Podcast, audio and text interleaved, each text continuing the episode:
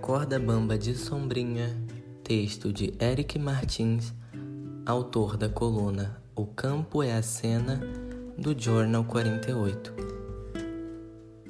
Penso por onde começar esse texto, e a única lógica que me vem em mente é a de dar início pelo final, os direitos humanos. Mas não creio que seja certo só considerá-los como a chegada na verdade, eles nos acompanham e delimitam todo o nosso trajeto na busca deles mesmos. São o meio e o fim. Ou melhor, os meios. Sim, no plural. Pois são tantos os percursos que podemos tomar para chegar aos direitos humanos e não seria por menos. Somos seres tão plurais, em uma sociedade tão diversa, tendendo ao infinito de formas de estar e se expressar. Uma dessas formas de expressão é a arte. Para fazer arte, temos como base a nossa realidade e, no entanto, transgressora e transformadora como é em sua essência, ela não se satisfaz com o mero ato de replicar. Arte como um espelho mágico que mostra à sociedade seu reflexo, mas a cada momento faz de uma forma diferente. Ora mostra uma parte, ora brinca de ampliar e diminuir características, ora quebra regras, ora as segue estritamente, nos deixando sem saída se não ver a verdade nua e crua. Algumas vezes mostra o passado, outras possíveis futuros. Fato é que arte é mais que um simples reflexo do coletivo.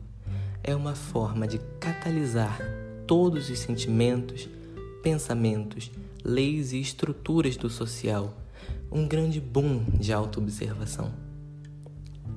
Mais especificamente, quero trazer a arte da cena ao debate, seja teatro, as diversas telas, do cinema ao celular, até em meio a uma multidão na rua ou qualquer outro espaço no qual ela se ouse fazer presente. Seja lá qual for a opção, vemos uma relação entre artista, arte e plateia sendo construída de forma ativa, viva. E o que isso tem a ver com os direitos humanos? O fato é que este é um dos possíveis caminhos até eles.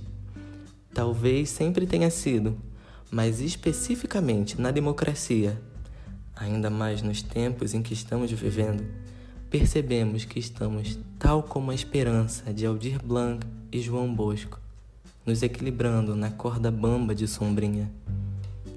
Ela, mais que milenária e mais experiente, dança. Nós, jovens e iniciantes, tateamos o espaço. E por mais durões e corajosos que possamos ser e transparecer, todos com medo. Todos estamos a todo instante tanto andando na corda quanto observando, curiosos espectadores que somos.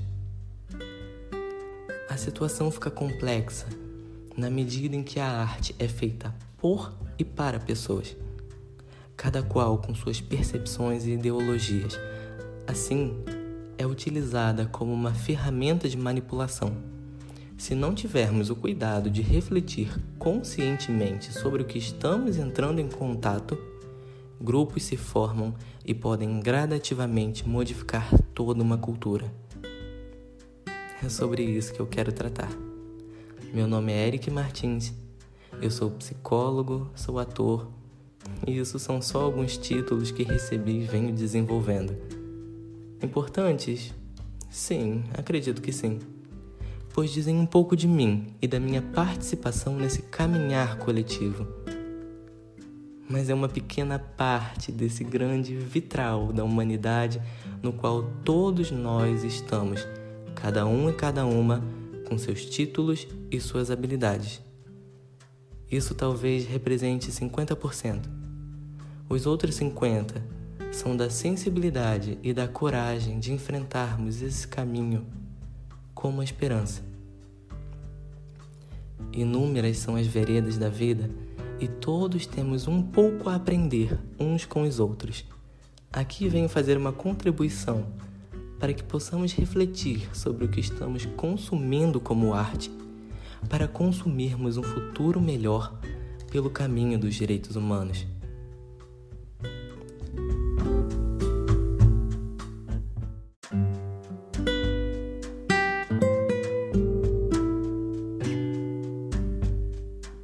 Esse texto foi editado por Stephanie Abdala e é um conteúdo autoral do Journal 48, site jornalístico especializado em direitos humanos.